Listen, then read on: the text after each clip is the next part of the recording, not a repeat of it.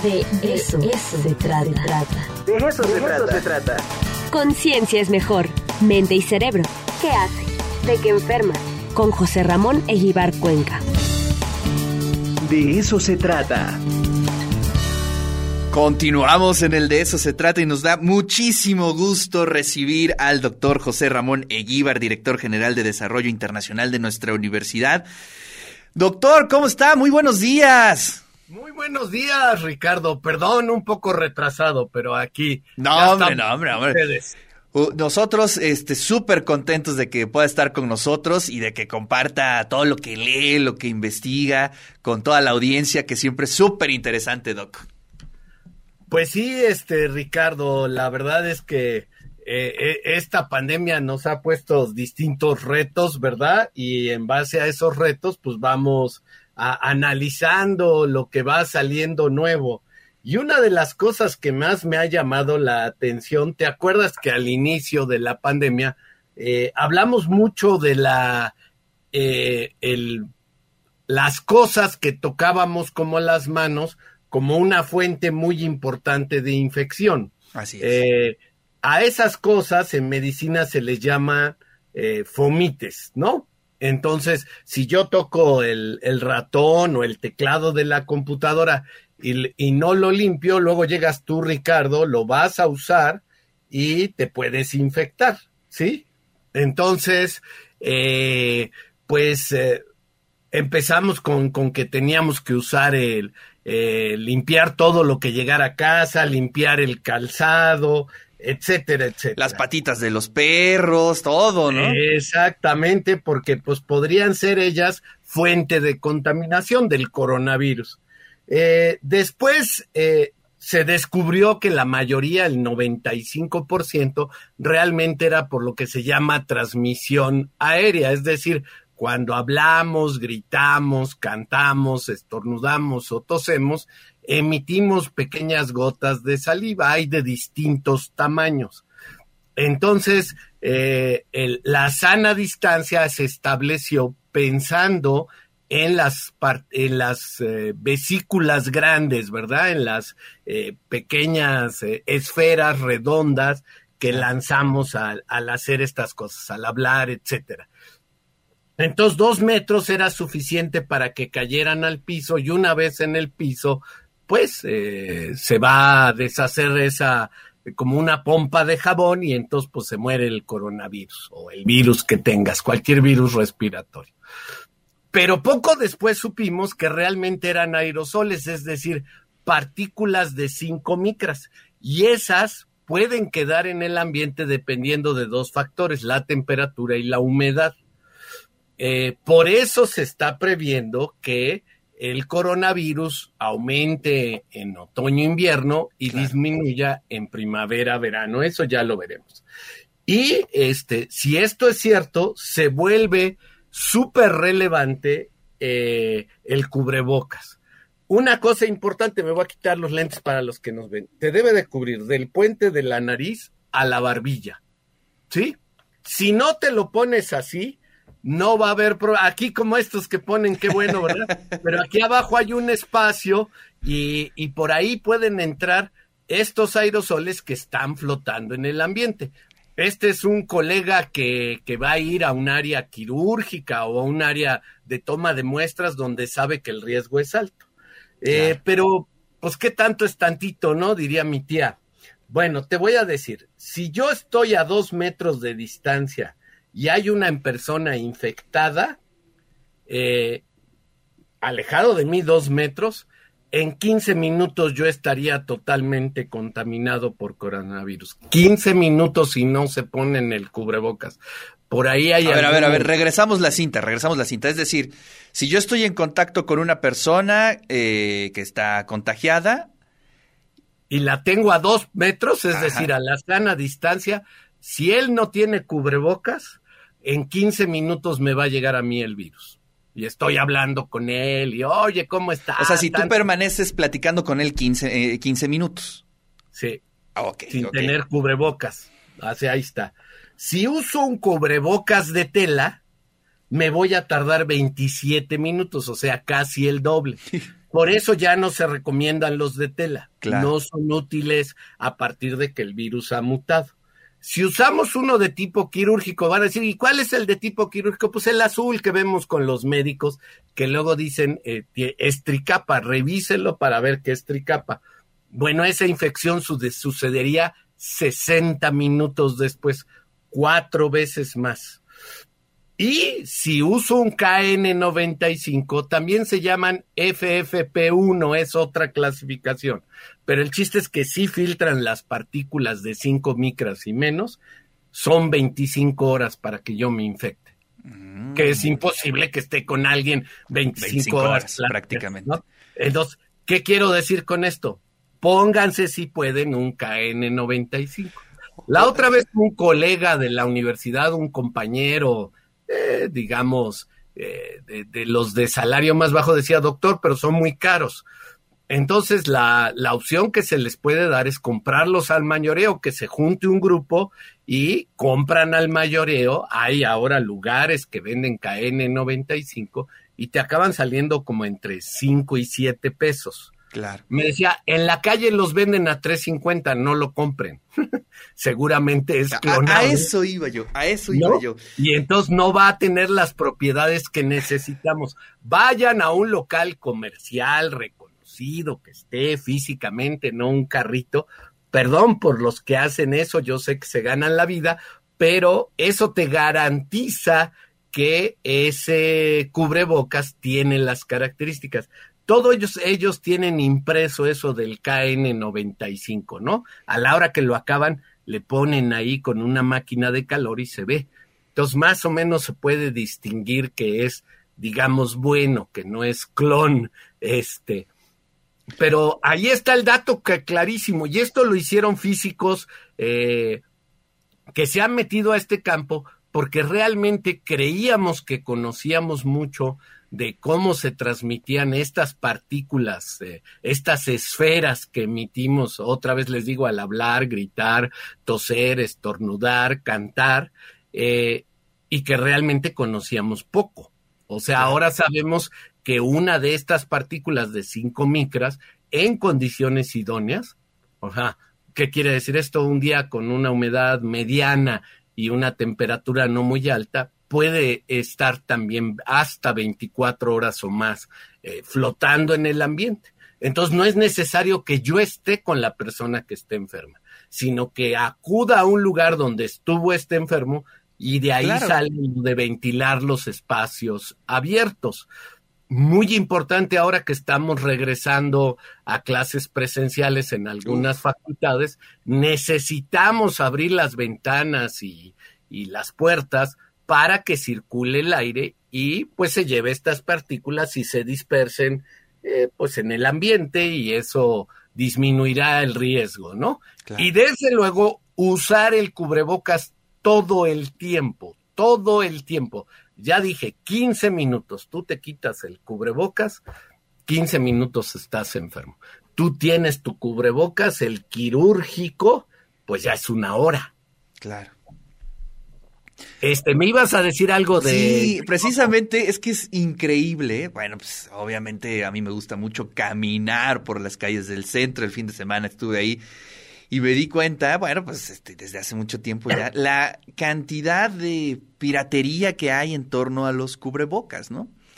Y, y precisamente esa era la pregunta, ¿no? Eh, eh, cómo distinguir el original del, este, de las copias y pues qué peligro corríamos, ¿no? En comprar estas copias que finalmente hasta donde yo veo y lo poco, lo poco que pude observar en el propio centro histórico, yo creo que el 90, 95% de la gente usa las copias, ¿no? Precisamente por el costo.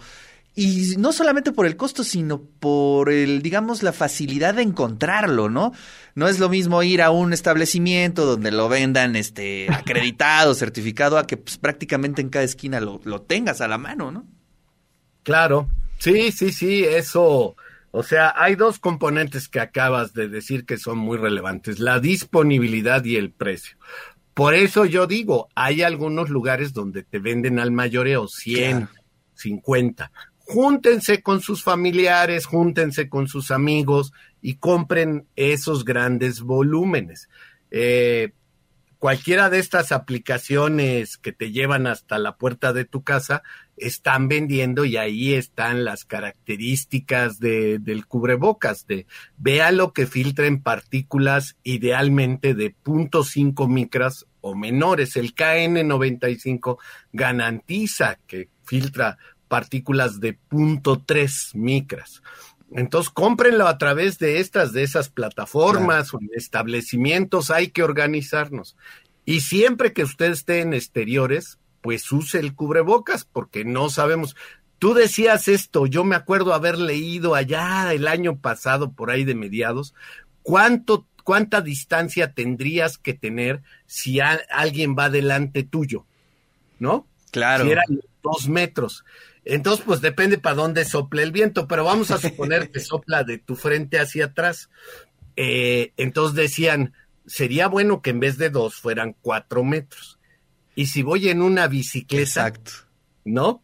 Entonces decía, no, pues doblarlo a ocho metros. Y si voy en una moto, pues sería mejor 16 metros, porque el que está emitiendo los aerosoles, otra vez Sí, se insisto, si dispersa, va el ¿no? aire de su cara hacia ti que vas atrás, pues te va a, te puede acabar llegar una cantidad suficiente de aerosol que te infecte. Wow. Entonces, usemos esta regla del doble de la sana distancia que ya, enten- ya más o menos creo todo el mundo entendió, pues es metro y medio, dos metros. Entre más, mejor. Y todavía ahorita ya va mejorando el clima aquí.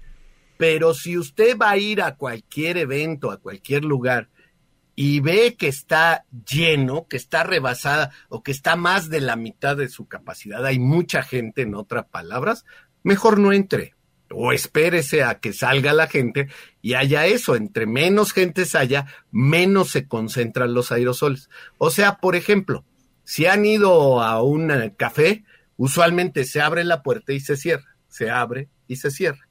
Es decir, el único momento en que se intercambia algo de aire es cuando la pu- puerta permanece abierta, que es un tiempo muy pequeño. Claro. De tal manera que ahí adentro es de muy alto riesgo. Los elevadores son de súper riesgo. Los baños que no sé por qué, porque pues, cuando uno va al baño puede emanar olores poco agradables eh, al olfato. Entonces, no sé por qué en muchos lados los baños están sellados.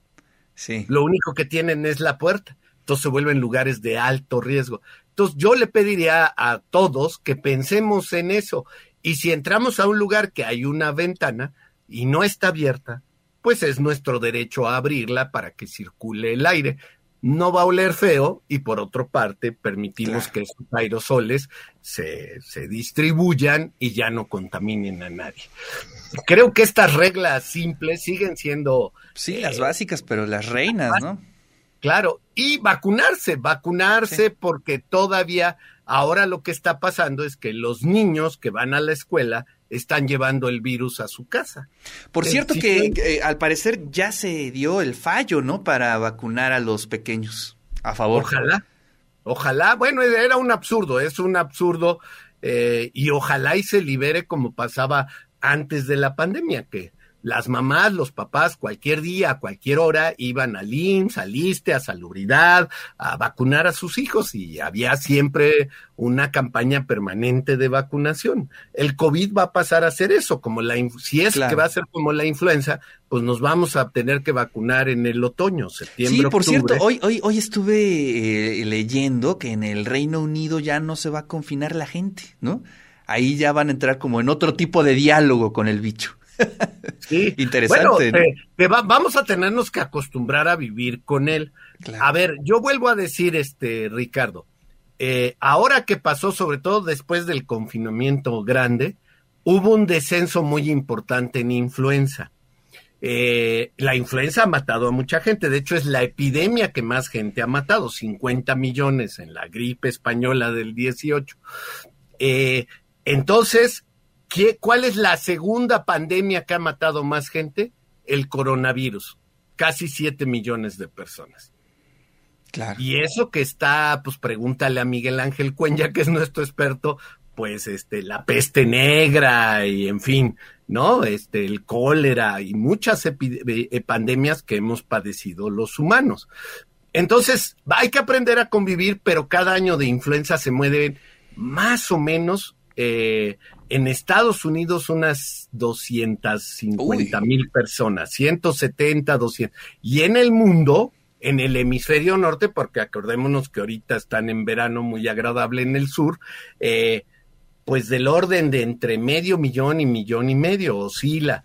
Otra vez, que, ¿de qué depende esto? Pues de cómo reportan los sistemas de salud eh, el número de casos. Pero tomemos a los Estados Unidos, 300 mil gentes en promedio. No son pocas, son muchas. No, no, no, son muchísimas, ¿no? Sí, y eso que se vacunan y que la vacuna está a disposición. Eh, cualquiera que tenga estos sistemas de seguridad peculiares como son en Estados Unidos el Medicaid o el Medicare, este, pues pagan muy poquito o incluso no pagan, depende del seguro que tengan. Así es. Pero si tú o yo vamos como ciudadanos mexicanos y vas a cualquiera de estos lugares de farmacias y le dices quiero flu shot, así se dice en inglés, la vacuna de la influenza, pues te la cobran, vale por ahí de 27, 28 dólares, 25. Maravilloso.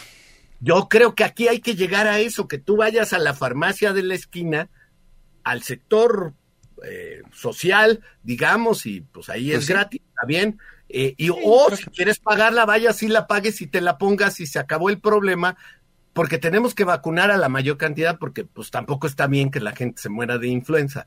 Y ya sabemos quiénes se mueren, los niños, los viejitos, eh, los que tienen comorbilidades espero que eso lo hayamos aprendido de esta pandemia. Esperemos, porque a veces la memoria nos falla, Doc, pero bueno, ni hablar.